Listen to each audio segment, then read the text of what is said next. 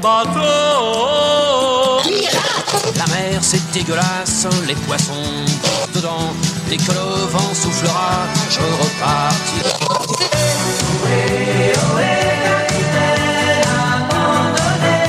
Regarde de près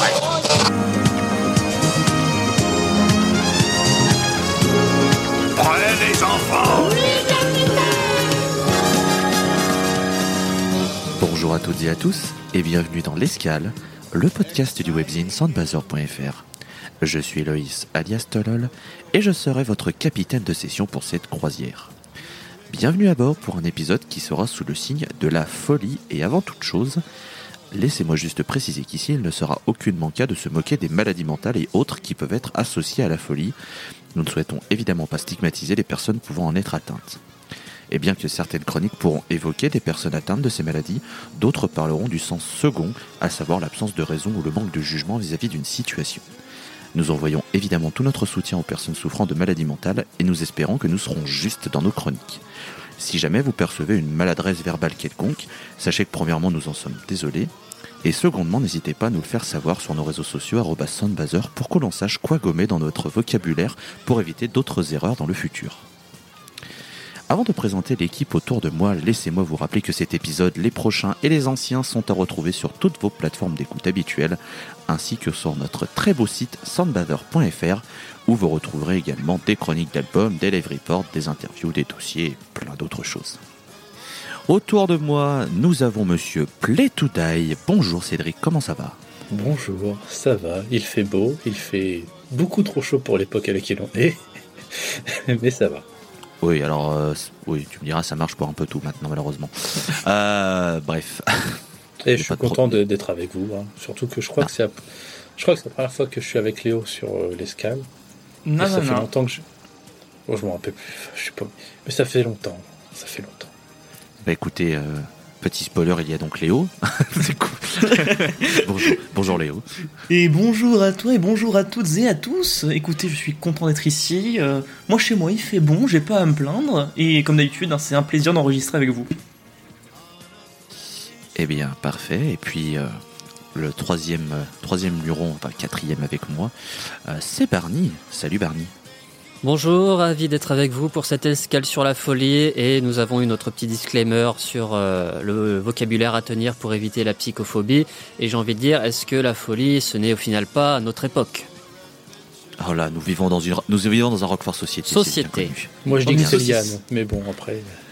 Ah, moi, ça, on vit vraiment dans une merguez. Euh, vous en avez l'habitude. Donc autour de ce thème de la folie, il y aura quatre chroniques car nous sommes quatre. Chacun a choisi euh, un album qui lui faisait penser euh, à ce thème. Donc ici la folie, mais euh, si vous le voyez avec les épisodes déjà sortis, nous pouvons parler de sujets un petit peu moins graves, un petit peu plus légers, d'autres un petit peu plus vagues justement pour avoir des ouvertures. Et ben, pour attaquer, ce sera Monsieur Barney qui va être qui va proposer, disons-nous, quelque chose de différent musicalement que ce que qui, ce qui va arriver après. Donc c'est pour ça, profitez-en, puisqu'après on va partir dans un tunnel, un peu le tunnel du Mont Blanc en termes de durée, hein, en termes de, ça va être euh, voilà quelque chose de similaire. Oui, bah, disons que la sélection euh, de mes collègues ici présents plutôt euh, forme plutôt un bloc homogène et moi j'ai décidé de, de partir complètement à contre-pied d'eux, mais attaquons dans le vif. Bonjour à tous, à mes collègues ici présents et à nos auditeurs. Est-ce que le nom de Daniel Johnston vous évoque quelque chose? Si vous le découvrez, alors oui, euh, allez-y, euh, répondez-moi. Est-ce que vous Oui, oui, connaissiez? Oui, oui, oui. Oui. Oui, grâce à un, un certain euh, youtubeur Oui. euh, qui fait des vidéos de type euh, horrifique, enfin horrifique, horreur, euh, qui en a parlé sur ses 40 chansons les plus terrifiantes de la musique. euh, bref, euh, D'accord. Monsieur Fedlup, pour ceux qui n'auraient pas la référence. Euh, J'irai découvrir ça après.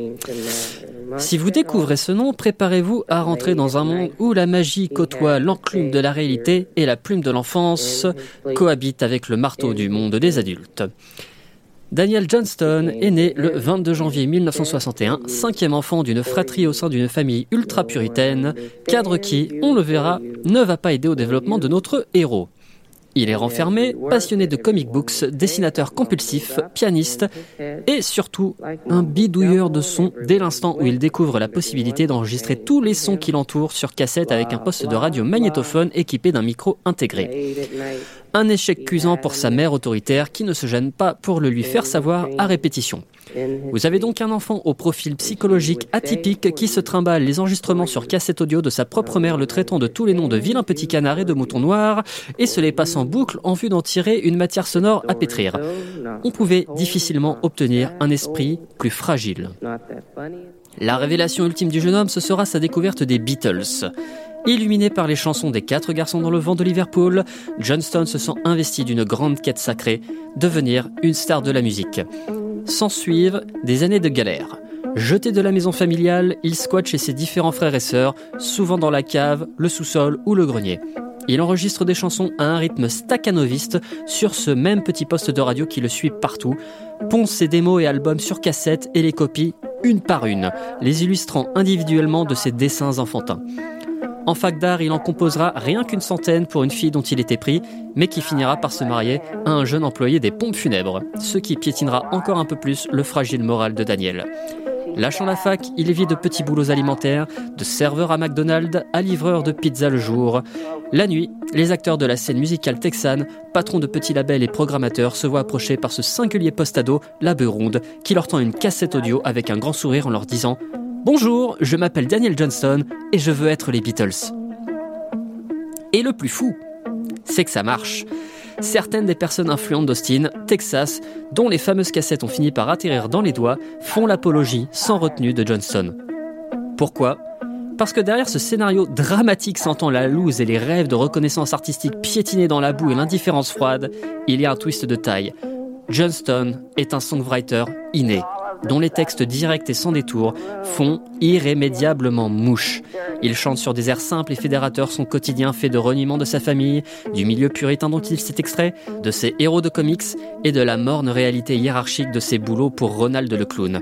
Il devient une plume respectée de la scène d'Austin, se voit dédier un reportage sur MTV et ses concerts font systématiquement salle comble, remplis de curieux de ce nouveau phénomène. Et un succès aussi local soit-il, ça fait rarement un bon mélange avec une santé mentale fragile. Un soir, Johnston prend son premier acide à un concert du groupe de noise rock les Bottle Surfers.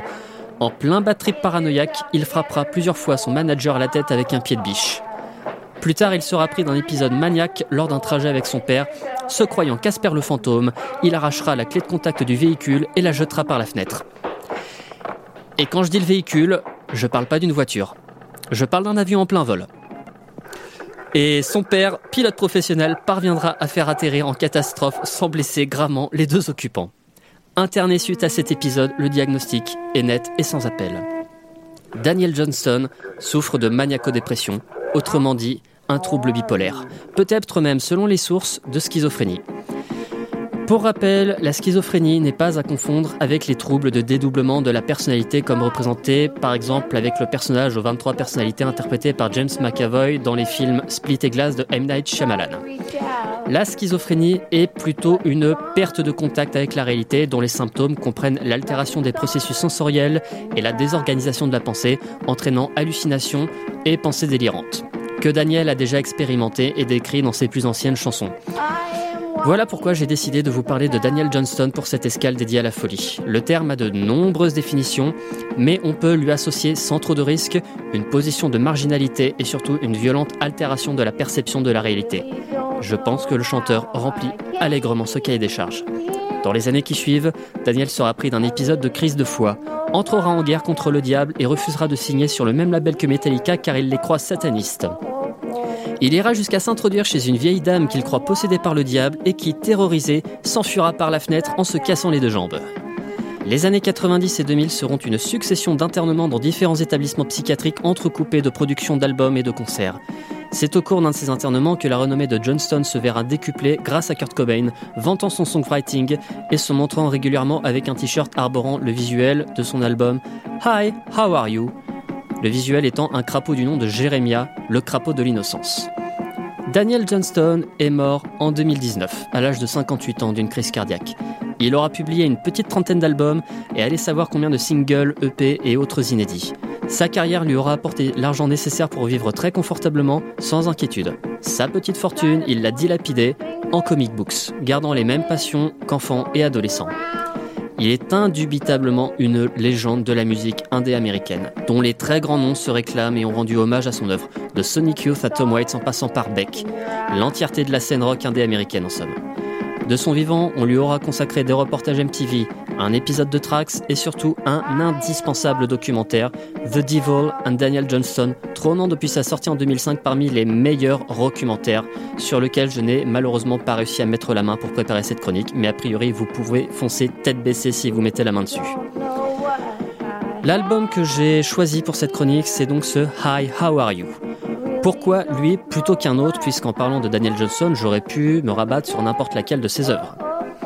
Parce que cet album est un peu plus représentatif de son œuvre. Pour sa pochette devenue mythique, Jérémia, le crapaud d'innocence, devenu un symbole ornant une fresque murale depuis des années à Austin, les habitants ayant lutté bec et ongle contre sa destruction par les restaurants s'étant succédé dans le bâtiment. Mais surtout parce qu'il a été enregistré alors qu'il logeait dans le sous-sol de son frère. Il l'a enregistré avec toujours ce même poste radio et un clavier pour enfants appartenant à son neveu en bas âge, mais aussi tout ce qui lui tombé sous la main, donc beaucoup de divers jouets électroniques pour enfants. On y retrouve tout ce côté artisanal, lofi, basse résolution, quasiment maison hantée par moments avec la détérioration de la bande affectant la voix. Même sans les studios Abbey Road, Daniel n'a jamais renoncé à devenir les Beatles. L'album s'ouvre par un Hi, how are you? Salut, comment allez-vous? plein de candeur enfantine de Daniel qui s'adresse à ses auditeurs. Vous en connaissez beaucoup des albums qui s'ouvrent sur les salutations de leur auteur. L'album contient des textes qui font mouche. Dans Big Business Monkey, Daniel règle ses comptes avec les patrons de ses mauvaises expériences et petits boulots. Big Business Monkey, you'll take over the world and you can have it now, but you can't take it with you. Everything you cling to will rot and everything you do will be forgot by everyone you ever try to impress. Singe du grand business, tu domineras le monde, tu peux l'avoir, mais ne le prendras pas avec toi. Tout ce à quoi tu t'accroches pourrira, tout ce que tu as fait sera oublié par tous ceux que tu as essayé d'impressionner. 40 ans plus tard, encore la mémoire du chanteur est adulée. Citez-moi le nom du PDG de McDo en 83 Voilà, Daniel Johnston, 1, McDonald's, 0. Balle au centre. C'est vrai que Daniel, Daniel Johnston, c'est quand même un. C'est un cas très atypique dans la musique parce qu'il a produit et par le parcours plus que, compliqué qu'il a eu. Et et ce qui lui a malheureusement euh, amené les problèmes psychologiques qu'il a eu euh, par la suite. Euh, ce que j'aimerais quand même préciser, c'est que c'est pas un album à mettre entre toutes les mains, non pas qu'il soit difficile en termes de texte, etc., mais parce que c'est quand même quelque chose d'assez déroutant quand on n'a pas l'habitude en termes de musique. Je veux dire, c'est très brut, et voilà, c'est il n'y a pas de tricherie, c'est-à-dire qu'il n'y a pas de... Non, non, c'est vraiment Daniel Johnson qui vous parle littéralement. Souvent, on fait cette analogie avec, parce qu'on trouve à travers les textes que c'est l'auteur qui s'adresse à nous, etc. Ah là, non, là, c'est littéralement lui. Il, voilà, il pourrait se mettre à côté de vous et faire pareil, ce serait la même qualité. Voilà, Il y a, au moins deux, trois chansons qui commencent par un bonjour, ça va. Genre, euh, pour, euh, pour lui, vous êtes, vous êtes là euh, à l'entendre, quoi. C'est une discussion, c'est un échange. C'est vraiment un échange. Mais par contre, c'est vrai que voilà, musicalement, il faut, il, faut s'accrocher parce que ça reste quand même très particulier. Mais c'est ce qui a fait aussi, euh, c'est ce qui a fait aussi tout le, le, sel de sa carrière et ce qui fait que maintenant, il est toujours aussi respecté dans certaines scènes et, et par rapport à tout ce qu'il a apporté. Euh, donc, euh, donc, euh, donc voilà, comme disait en intro, Fedlop en a parlé justement de tout ce côté outsider musique qu'il représentait, l'impact de, de l'album que tu as choisi justement qui est revenu en grâce grâce à Kurt Cobain, etc. etc. Donc, donc, euh, donc voilà. Euh, euh, Cédric, tiens. Ah euh, Alors, euh, tu parlais de Lofi, effectivement, oui. Enfin, après, je suppose que c'est de par les, comment dire, les, les circonstances, le contexte d'enregistrement que oui, forcément, c'est dans Lofi. Après, euh, pour moi, c'est l'album du système D en fait. C'est depuis la pochette jusqu'à musique, c'est vraiment du coup euh, je savais ah pas, je savais pas que c'était un clavier pour gamin. Du coup, maintenant, oui, effectivement. Ah non, mais c'est du 100% fait main. Et ouais, le, truc a été enregistré avec un jouet.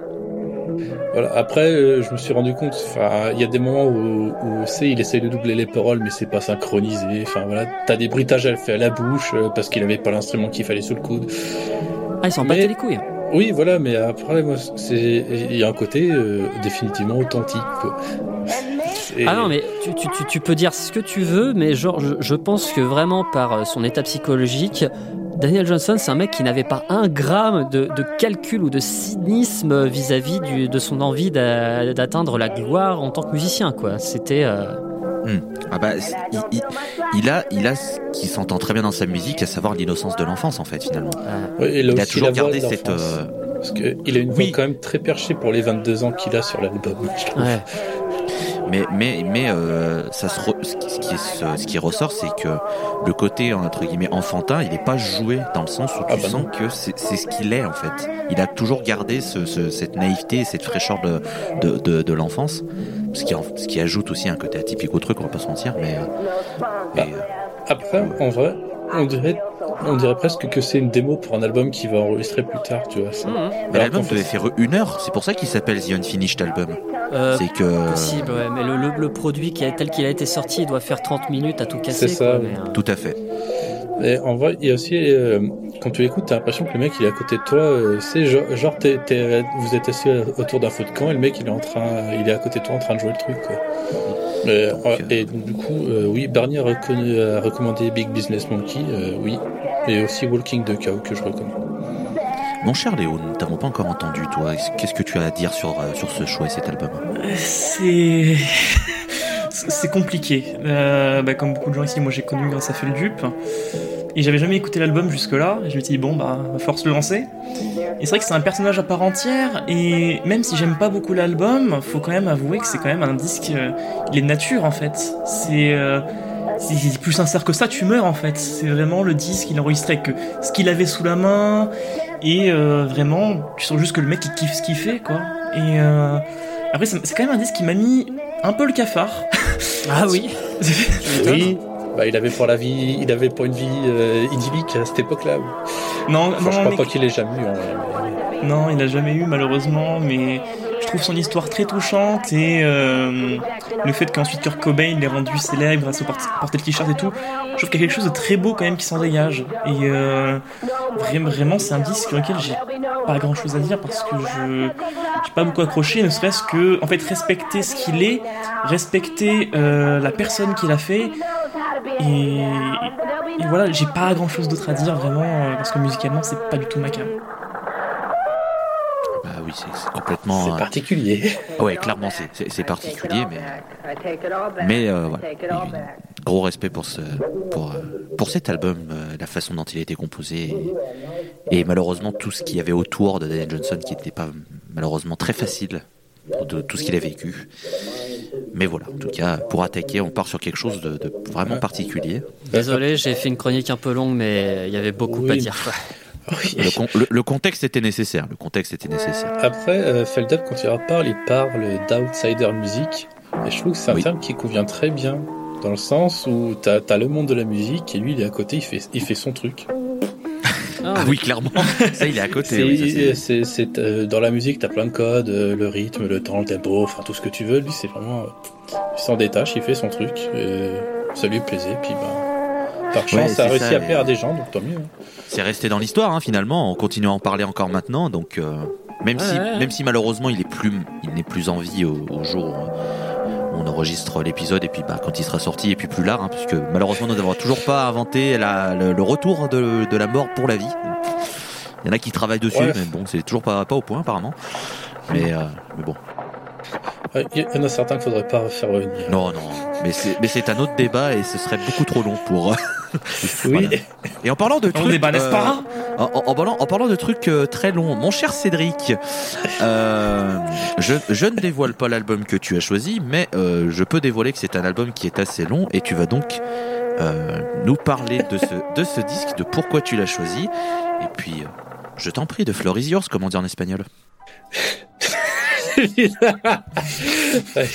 Évidemment. Non, euh, en fait, euh, avant de parler de l'album, je vais devoir donner euh, ma version de la folie et ce et pourquoi je rattache forcément l'album de quel je vais parler. Donc, pour moi, tu vois, être fou, c'est c'est se lancer dans cette chronique sans avoir rien préparé et y aller, comme on dit souvent, au talent. Oh Heureusement pour la qualité de ce qui va suivre, je vous rassure, c'était un mensonge. hein, J'ai préparé quand même un petit peu. En, vrai, pour moi, la folie, c'est euh, se détacher de la réalité telle que le monde en général la comprend, sans forcément s'en rendre compte. Donc bien sûr, il y a d'autres euh, définitions qui sont valables, hein, le mot étant par exemple utilisé pour parler d'un- d'une idée ou d'un projet démesuré ou impossible à concevoir dans l'esprit commun. Comme par exemple composer un double album concept euh, durant plus d'une heure trente narrant quasiment sans arrêt l'histoire d'un homme frappé de ce que j'estime être de la folie. Si certains parleront d'un trip hallucinatoire dans le cas qui nous intéresse, moi j'y vois plus une, euh, j'y vois plus vraiment l'aspect séparation de notre conception du monde ou du monde tel qu'on le conçoit. Et Cet album, c'est The Lamb Lies Down on Broadway, euh, qui approche très rapidement des 50 ans euh, en ce moment et a été créé par la formation classique de Genesis, qui approchait, elle, de sa fin à ce moment-là. Avec Tony Banks, Steve Hackett, Phil Collins, Mike Rutherford et Peter Gabriel aux manettes, l'album raconte l'histoire de Raël, un jeune portoricain perdu à New York qui- qui va vivre des expériences particulières. On va dire ça, hein. Raël donc est à Broadway et aperçoit alors un agneau allongé au milieu du tumulte urbain qui va provoquer chez lui un déclic. Sans trop en dévoiler, sachez que l'événement lance de folles aventures et que par la suite, Raël va se retrouver dans une usine transformant des humains en paquets, se voir enlever et raser son cœur, ou encore rencontrer des femmes serpents et des sleepermen, de bizarres créatures. Et ceci n'est qu'un aperçu de ce qui est raconté au long des 23 titres. Par moments, Raël va avoir de courts retours à la réalité, mais la majorité du temps, il hallucinera d'incroyables aventures. Si vous souhaitez les découvrir avec l'album, je vous recommande d'ailleurs la vidéo The Lamb Lies Down on Broadway Illustrated qui est disponible sur YouTube et qui est aussi longue que l'album. Tout ceci est mis en musique avec un rock progressif qui sert brillamment aux pérégrinations du jeune homme. Les compositions sont en effet éclectiques et agrémentées d'effets renforçant le psychédélisme assumé de l'album qui ne lésine jamais pour nous offrir des sections à la hauteur du délire de l'histoire contée par Gabriel.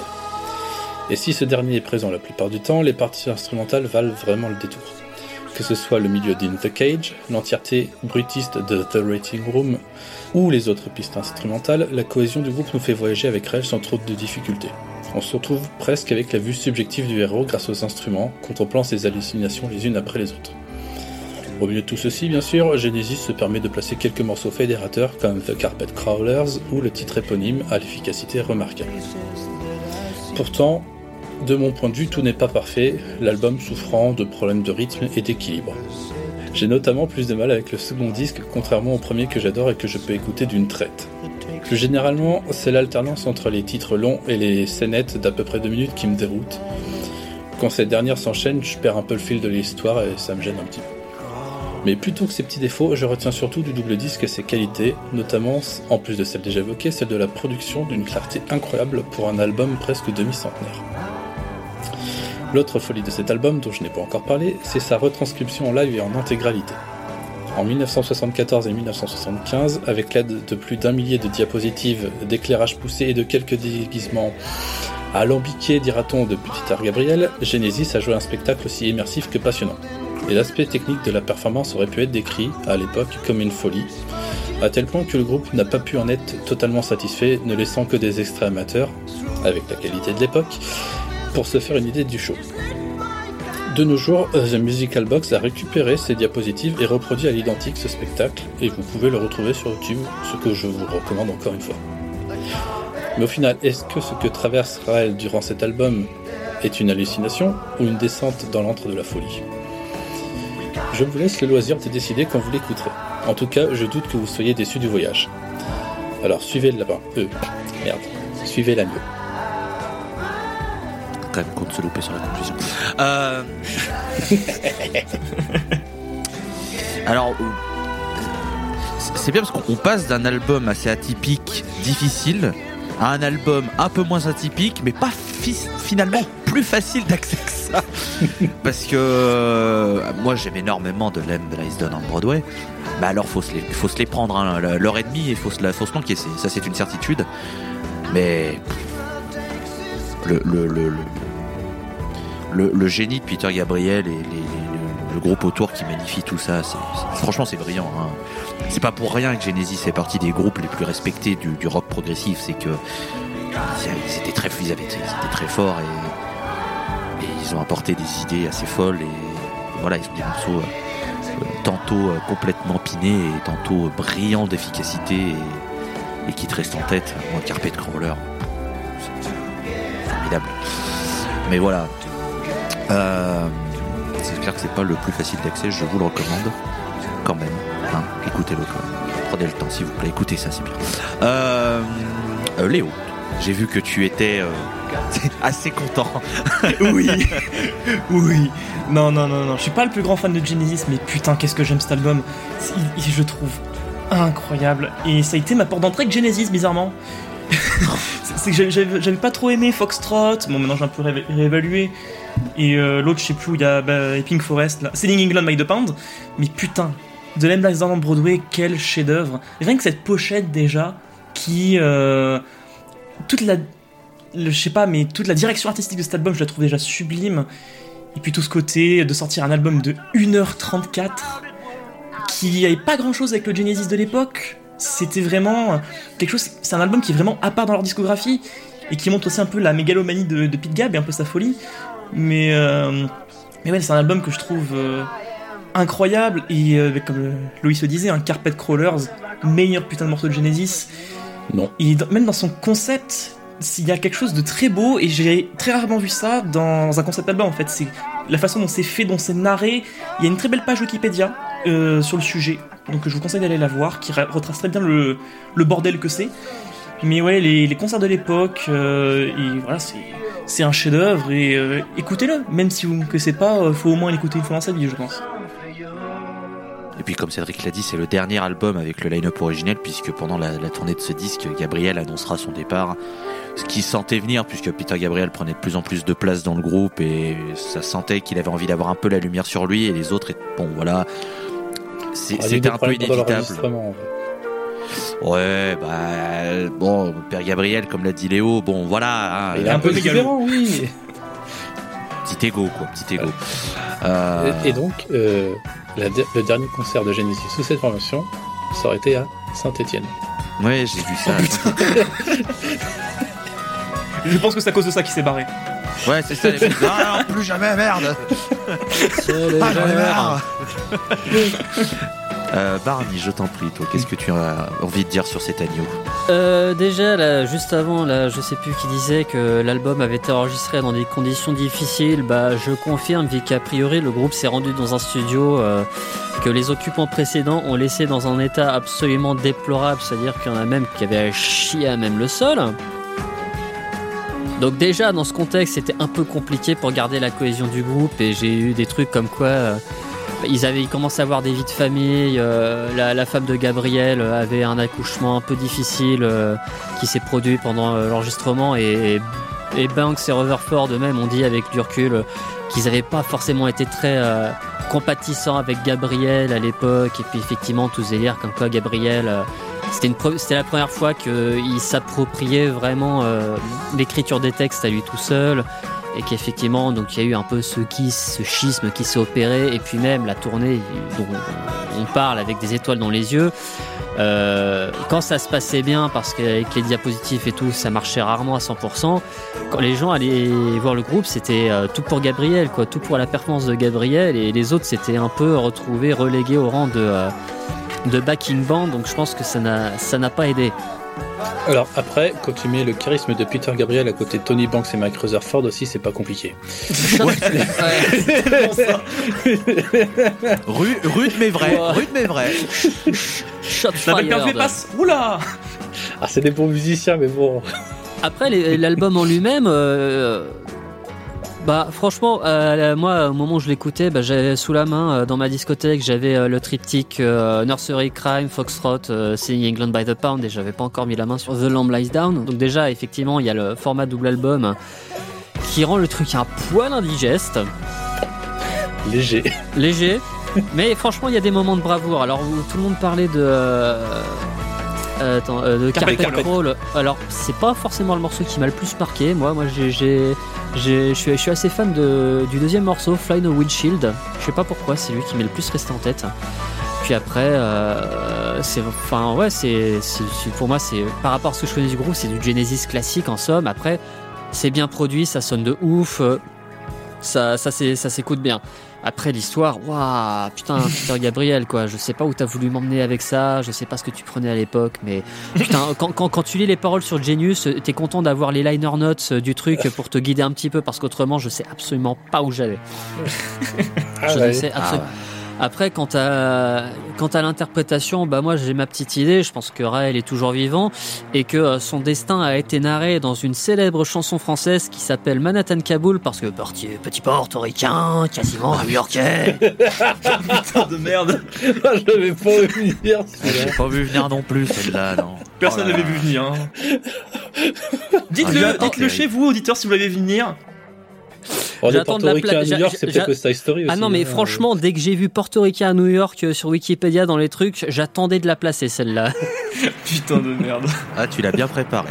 Faut le dire, tu l'as bien préparé. Bravo. Bravo. voilà, c'était c'était mon, mon moment de gloire de cette escale. Allez, je vous laisse, je pourrais pas faire mieux. Bonsoir. Alors, So long. So pour, long. pour revenir à l'album, euh, In the Cage quand même est un formidable morceau, notamment euh, lors de son interprétation en 1984 que vous, pouvez retrouver très facilement sur YouTube.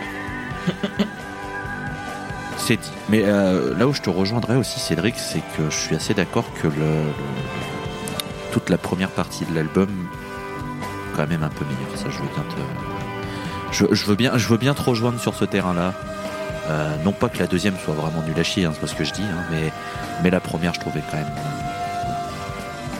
Dans la deuxième partie, il est quand même question de se faire couper la bite et de se la trimballer dans un tube autour du cou euh, pendant le trajet du retour. hein. Écoute, moi je juge pas. On n'est pas là pour faire du king shaming. On n'est pas là pour. euh, chacun a des, euh, des, des volontés. euh, voilà, bon. Fait, la drogue c'est mal. Alors, Ouais, non mais et le final, le final avec Hit. On est bon Ah, dans c'est les- épique, il est épique. Dans les veines, dans les veines directement. Euh, Comme. Est-ce que vous avez. Ou est-ce in que de vous rapide. avez- Bien sûr. Est-ce euh, est-ce que vous avez quelque chose à rajouter sur cet album Faites-en un film. Oh putain, mais oui. Oh, Bon Ça courage, mais fait, essayez. hein. Bon courage, mais Par- franchement, ça se tente. Par Michael Bay. Oh.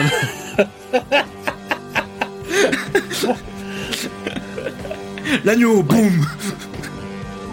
Bref, bref, bref. Euh, du coup, nous allons passer à la troisième euh, chronique et c'est à mon tour euh, de vous parler de la euh, folie. Et je vais partir sur le côté, pour préciser, je vais partir sur le côté folie, sur le sens plus folie créatrice, etc.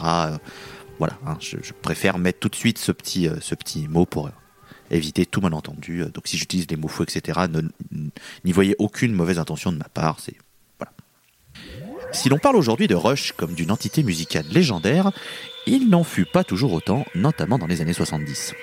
On va donc plonger dans cette décennie, tournant majeur de la carrière des Canadiens.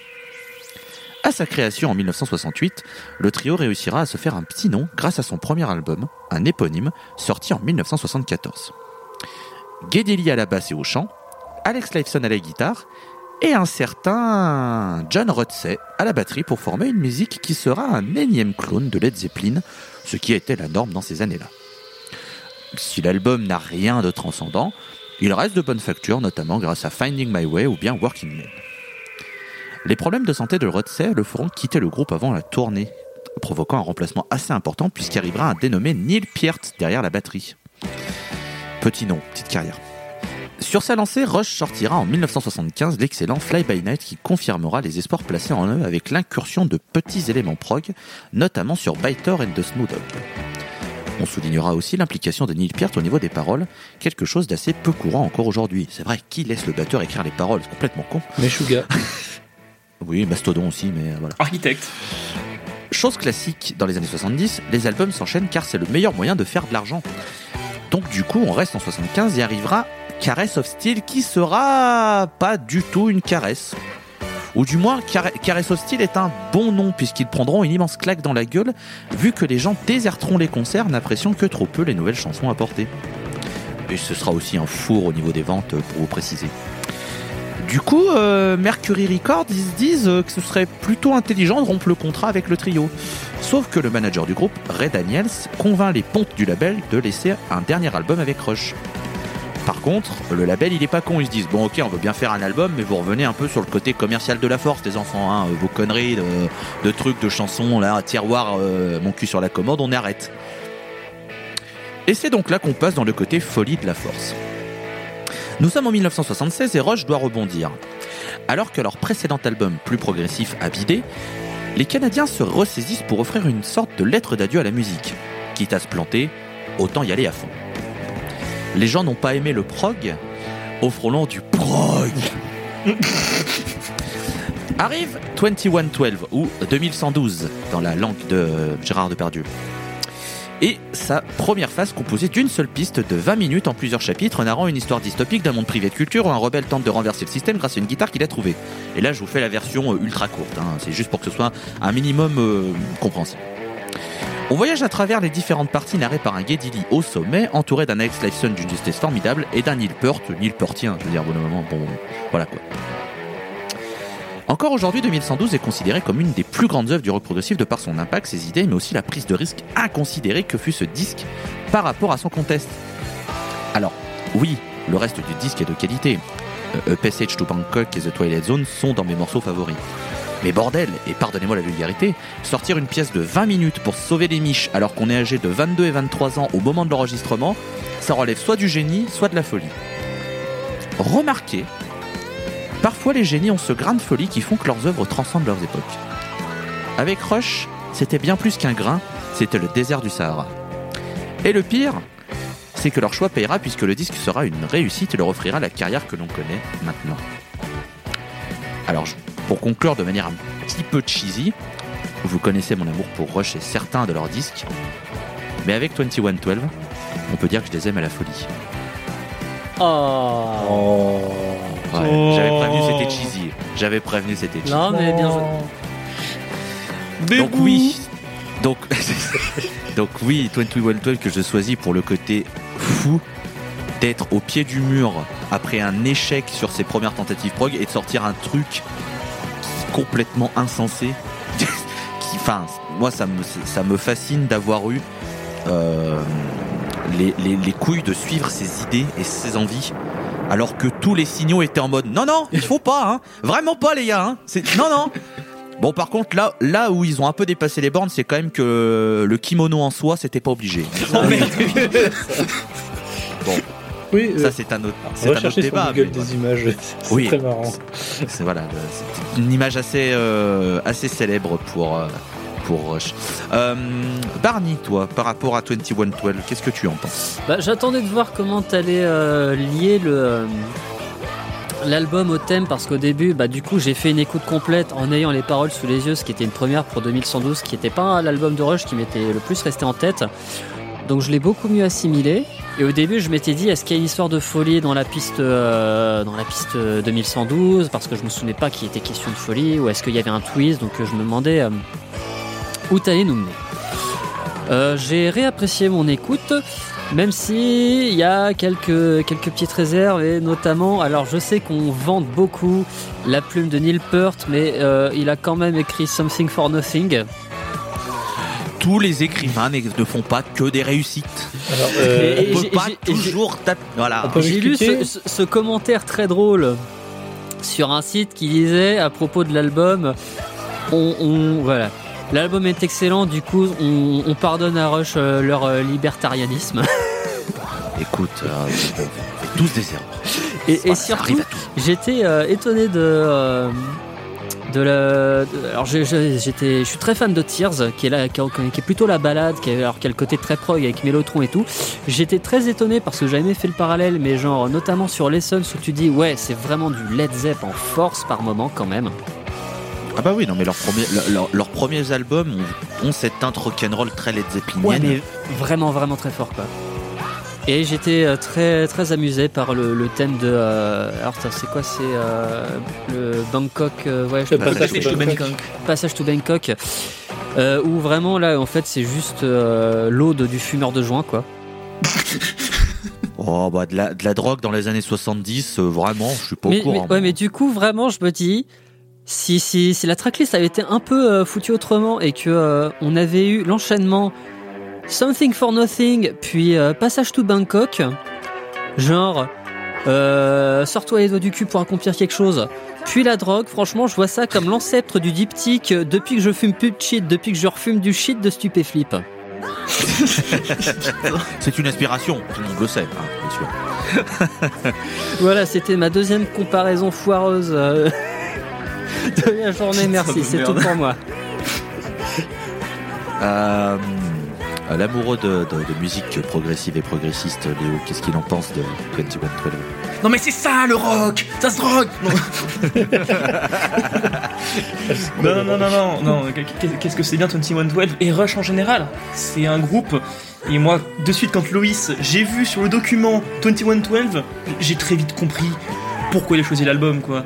Parce que les gars, ils ont quand même une paire de couilles immenses de dire Bon bah les gars, autant se foirer jusqu'au bout, hein, on y va, c'est bon, hein. Ah non, mais Et- les mecs ils sont passés en mode baroud d'honneur.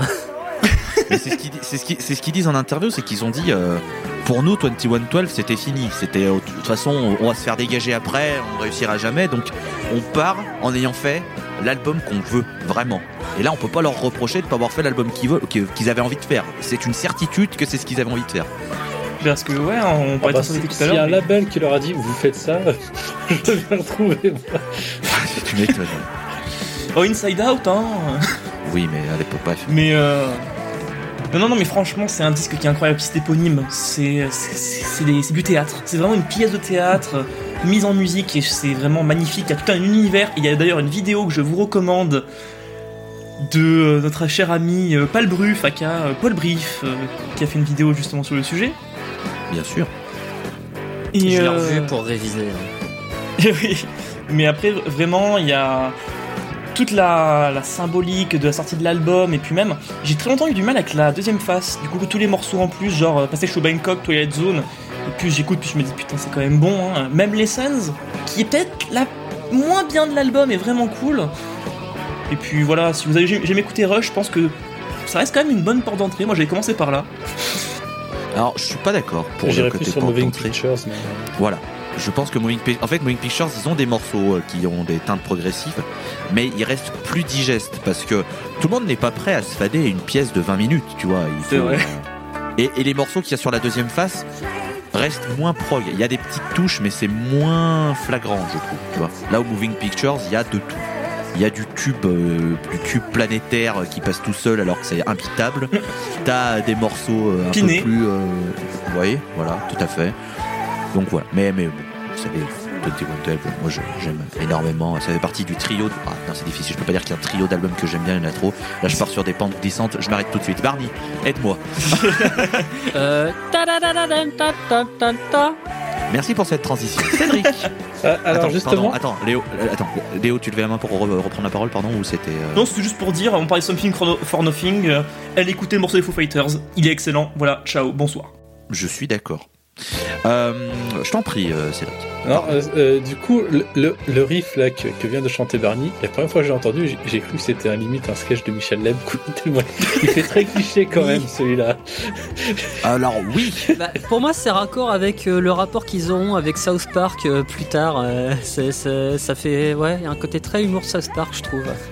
Ah bah ils ont toujours, euh, c'est des grands, c'est des grands blagueurs quand même. oui. Bah, je, je- je rappelle qu'ils ont, qu'ils ont été les invités surprises au, euh, au concert 25 ans de South Park euh, au, euh, au Red Rocks.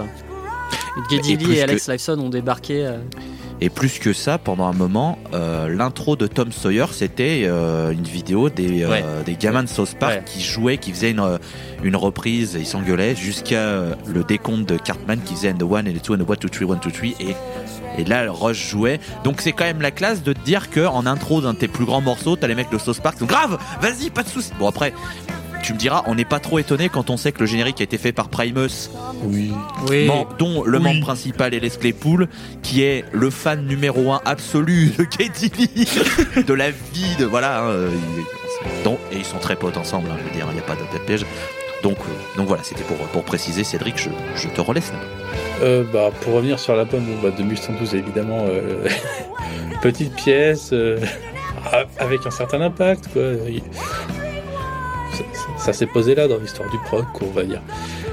Mais j'avais. avant qu'on fasse cette escale. Je connaissais déjà 2112, un petit peu moins la, seconde phase. Parce que, bah, évidemment, après 2112, c'est un peu compliqué de passer.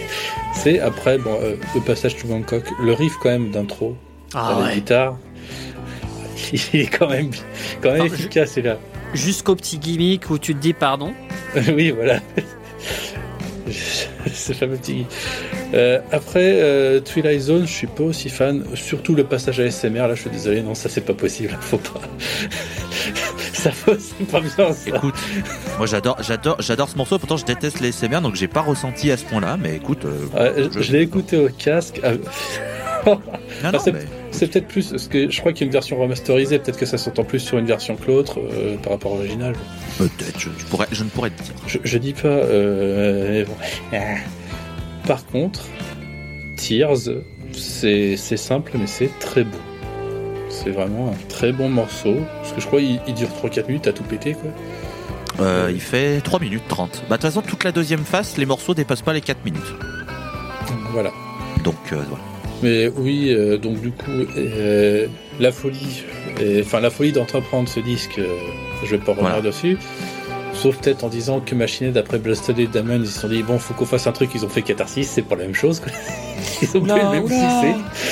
Non, mais on- je crois qu'on a un thème, je crois qu'on a un thème sur les accidents ou une connerie comme ça. Donc, euh, peut-être qu'on en parlera un jour de ça. hein, on a le temps. Ouais, bah ce sera pas moi. hein. Je démissionne.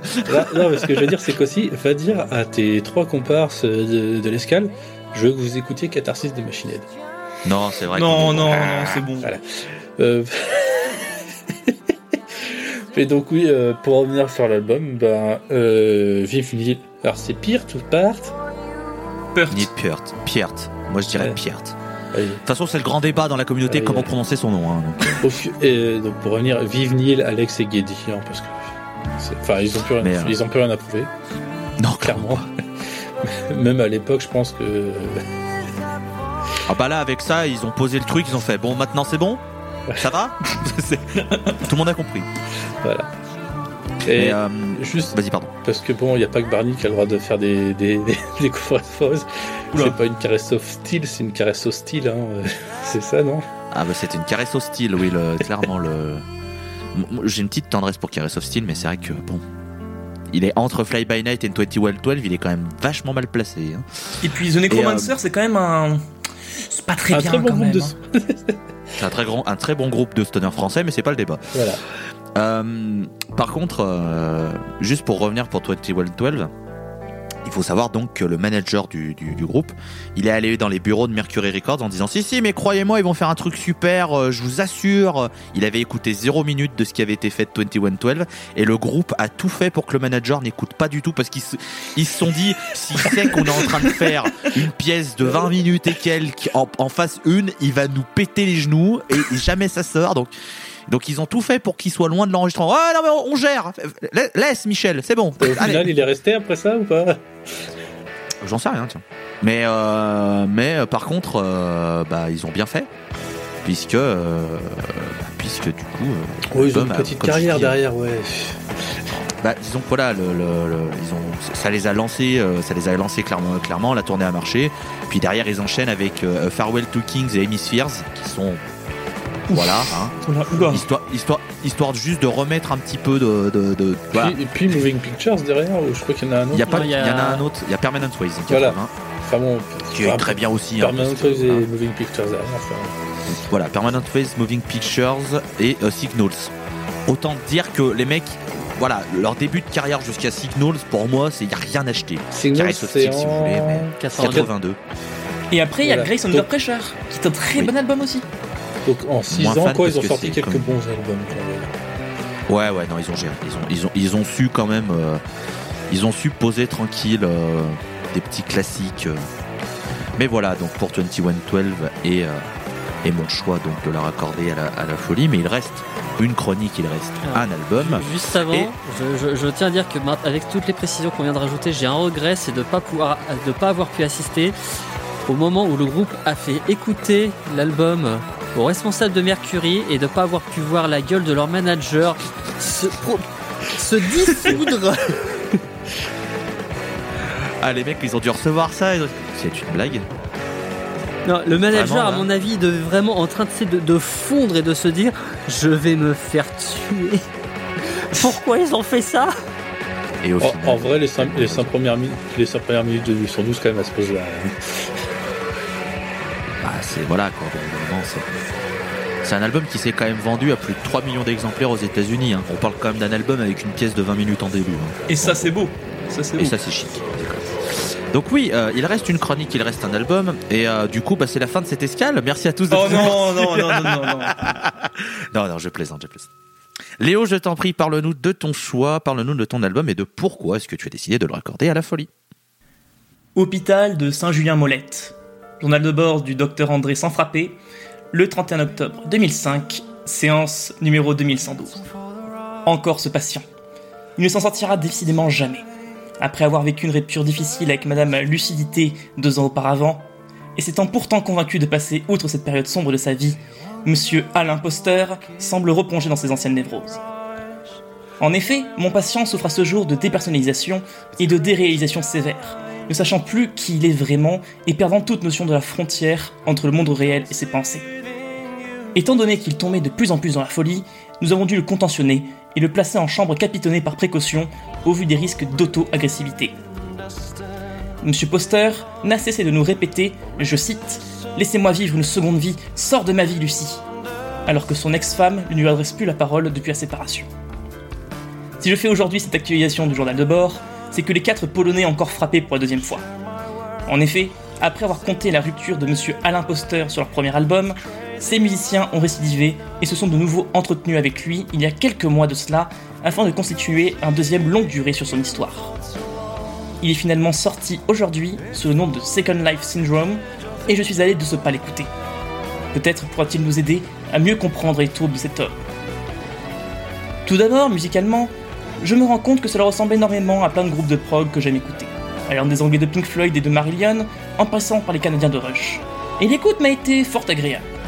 Il est tout de même remarquable qu'un tel bassiste puisse chanter tout en étant si technique sur son instrument.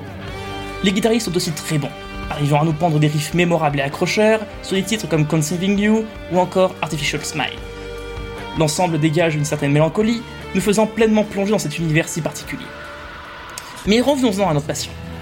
Le chanteur bassiste du nom de Marius Duda semble s'être mis pleinement dans sa peau, à l'instar du précédent disque.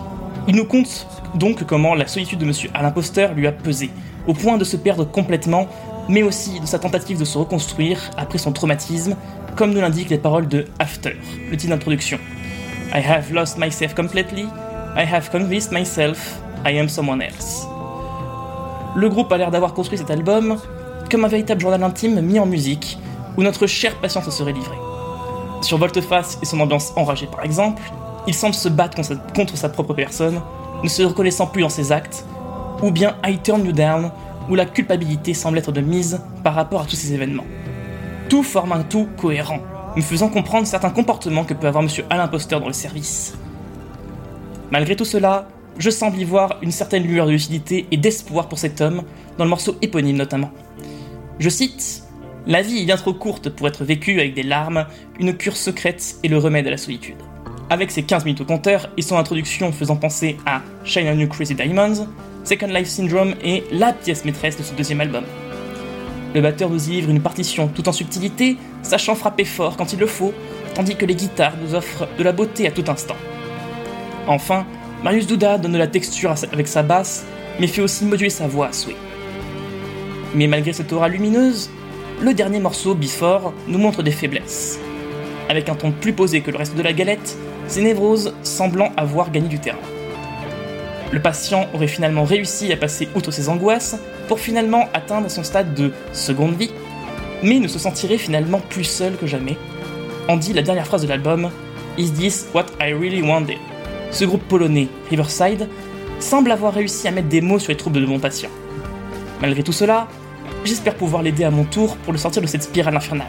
Les quatre Polonais semblent vouloir écrire un troisième album pour conclure cette Reality Dream Trilogy, comme ils aiment l'appeler. Monsieur Alain Poster sera-t-il finalement guéri? Je ne suis pas pleinement optimiste.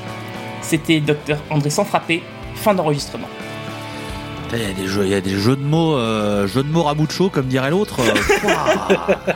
J'en suis fier si tu savais. Ah ouais, waouh. Ah, ça va loin. Hein. Euh...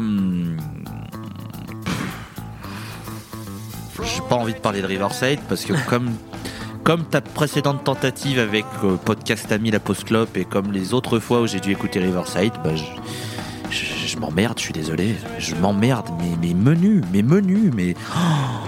Oh là là, je, ne comprends pas pourquoi les gens. ah. Alors quand je dis ça, je veux, veux pas que vous le, preniez comme euh, prétentieux et hautain. C'est vraiment une, interrogation que j'ai, c'est que je ne comprends pas pourquoi les gens aiment, ce groupe autant. Parce qu'à chaque fois que j'écoute, je trouve qu'il apporte rien de neuf. Alors c'est très paradoxal de dire ça vu que j'adore le stoner et tous les groupes s'autocopient depuis 40 ans.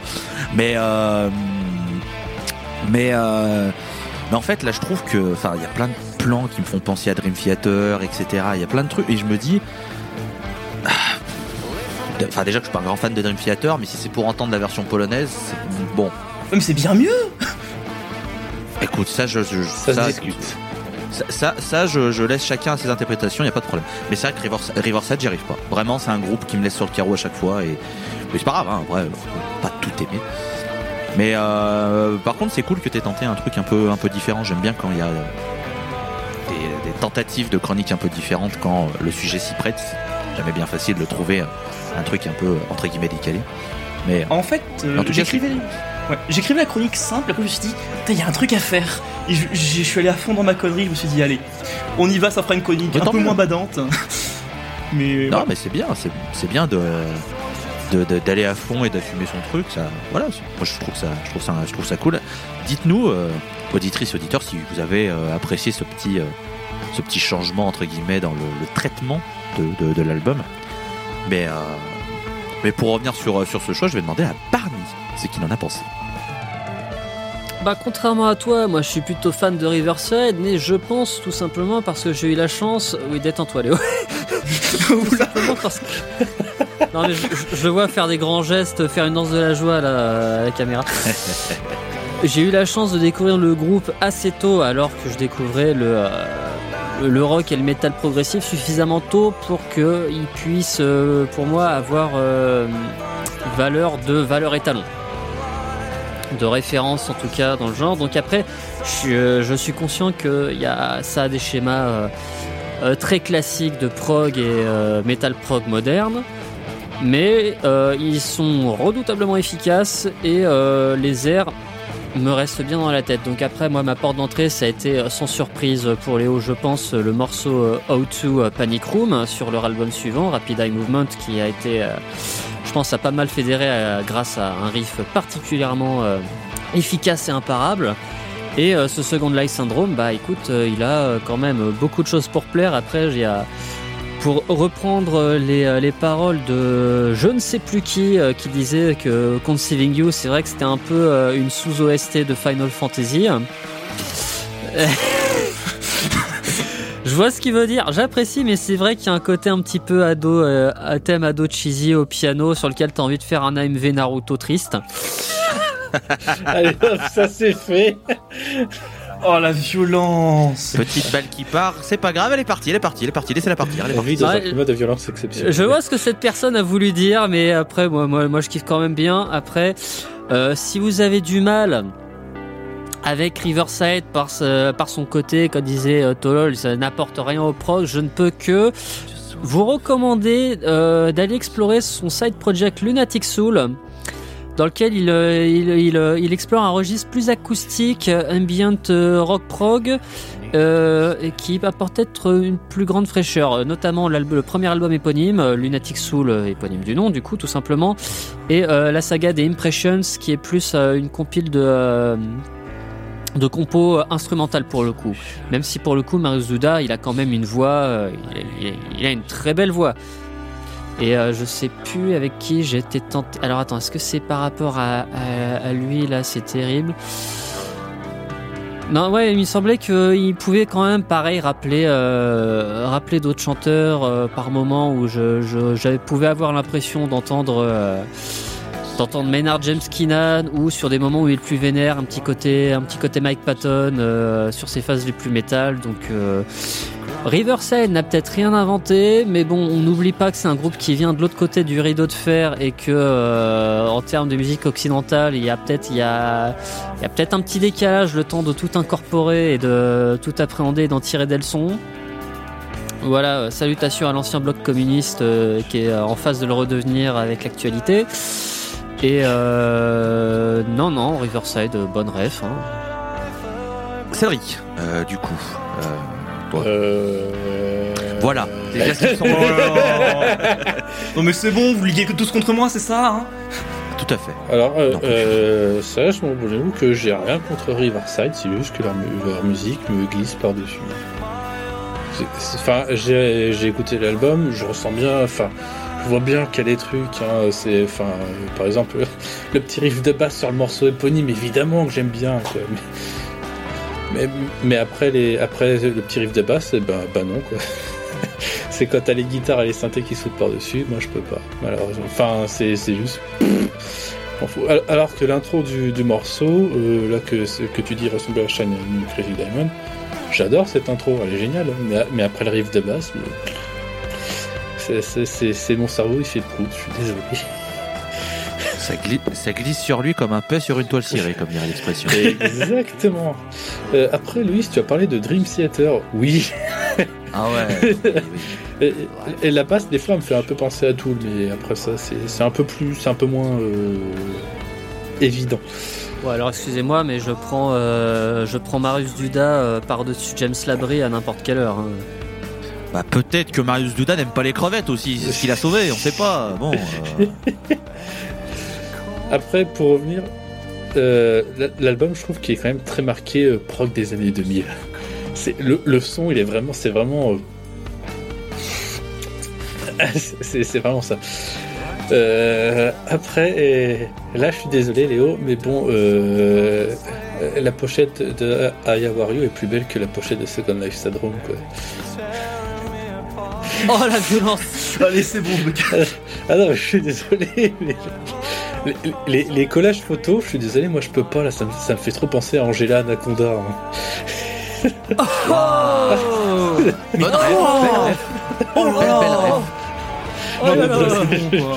Oh là là belle rêve. Oh là Là là tu viens de trigger beaucoup de personnes, mais Oh belle là rêve. là Les traumatismes, les PTSD là. Ah, je, je- je suis Oh. désolé, euh, enfin la pochette, je la trouve pas bien. C'est vrai, ça, ne veut rien dire par rapport à la musique qui est, comme je dis, moi ça me touche pas, je suis sûr que ceux qui, qu'il y en a d'autres qui écouteront et qui trouveront ça très bien. Et voilà. Je suis pas le public, comme diraient certains. Mais pareil, pareil, je suis pas le public. Puis euh, il est quand même un peu long cet album. C'est ironique venant de ce que j'ai proposé, Ouais, j'avoue. Ouais, mais je le trouve un peu long. Bitch, please. Ah non mais je- euh, la- fr- franchement, euh, j'ai connu, j'ai vécu l'expérience euh, pas si longtemps avec podcast Ami la Post Club. J'en parlais que la relativité du temps, c'est un truc qui existe parce que C'est qu'il faut une seconde vie pour l'apprécier. non, non, mais par exemple, j'ai trouvé que le, un album de Dead Can Dance d'une demi-heure, je l'ai trouvé interminable. Alors qu'à contrario, il y a un album, le dernier album de, de Mastodon et Sting Grim, euh, il fait 1h20 et glisse sur moi, enfin, il est- l'écoute d'une traite et je vois pas le temps passer. Donc je comprends que. euh, je comprends qu'il y a différents albums qui peuvent avoir des ressentis de durée euh, bien plus longue ou bien moins longue en fonction de ta sensibilité. Ça, alors ça, je le comprends, je le comprends que tout à fait, tu vois. Et, je peux comprendre pour que Limelight on Broadway qui fait une heure et demie te semble passer plus vite que Riverside qui fait que une heure. Alors que finalement, normalement, c'est Riverside qui passe plus vite, puisque bah, c'est logique, une heure c'est moins long qu'une heure et demie. Sauf si on m'a menti après, euh, bon, je, je- pas. Bah, Franchement, si on m'avait dit au début, de, avant cette escale, que ce serait pas moi qui, euh, qui choperais le truc le moins fédérateur, Putain, je m'attendais. Je m'y attendais un peu, mais quand même. euh, Non, mais après, j'ai taclé euh, un peu gratuitement sur la pochette, mais bon. mais pour Non, coup, je suis désolé. Franchement, c'était bon, même voilà. pas gratuitement, là, tu lui files de la thune à ce titre-là. En vrai, pour Riverside, j'en ai un peu écouté un petit peu ailleurs, et notamment là, c'était l'album Love Fear and the Time Machine que j'apprécie un peu plus, mais pareil, c'est pas non plus, euh, c'est pas non plus un sommet euh, du prog pour moi. Même si c'est très bien. euh, ouais, non, j'ai envie de rebondir un peu sur tout ce que vous avez dit, mais moi, vous comparez beaucoup à Dream Theater, je dis certes, Mais comme, on comme le disait Barney, déjà il y a un chanteur, ça c'est bien. Et en fait, ce que j'aime pas chez Dream Theater, c'est que je trouve ça trop chirurgical, trop hermétique. Et euh, Riverside, ils m'ont cueilli justement avec leur concept, avec, leurs paroles, avec comment ils mettent en musique leur concept. Et euh, c'est pour ça que j'aime énormément aussi Out of Myself. Et c'est des albums qui m'ont vraiment touché. Donc je comprends que ça puisse pas plaire à certains, mais moi c'est vraiment des albums qui me bouleversent vraiment. Et euh, toute cette trilogie, la Reality Dream Trilogy. Par contre aussi, il y a euh, les pochettes, je sais que ça fait débat, mais c'est le travail de Travis Smith, et moi j'aime beaucoup ce qu'il fait. Et c'est notamment un gars qui a fait des pochettes pour euh, OPEF, c'est lui qui a fait Blackwater Park, c'est lui qui a fait Still Life. Il a fait euh, plein de pochettes comme ça, je vous conseille d'aller voir parce que peut-être qu'un de vos albums préférés a été fait par lui. Ouais, bah, il y, a un petit, il y a un petit entre cet album et Blackwater Park. il y a eu- Il y a du step, il y a du step. voilà. Et euh, est-ce que quelqu'un a envie de rajouter quelque chose sur euh, Riverside ou un des albums déjà évoqués?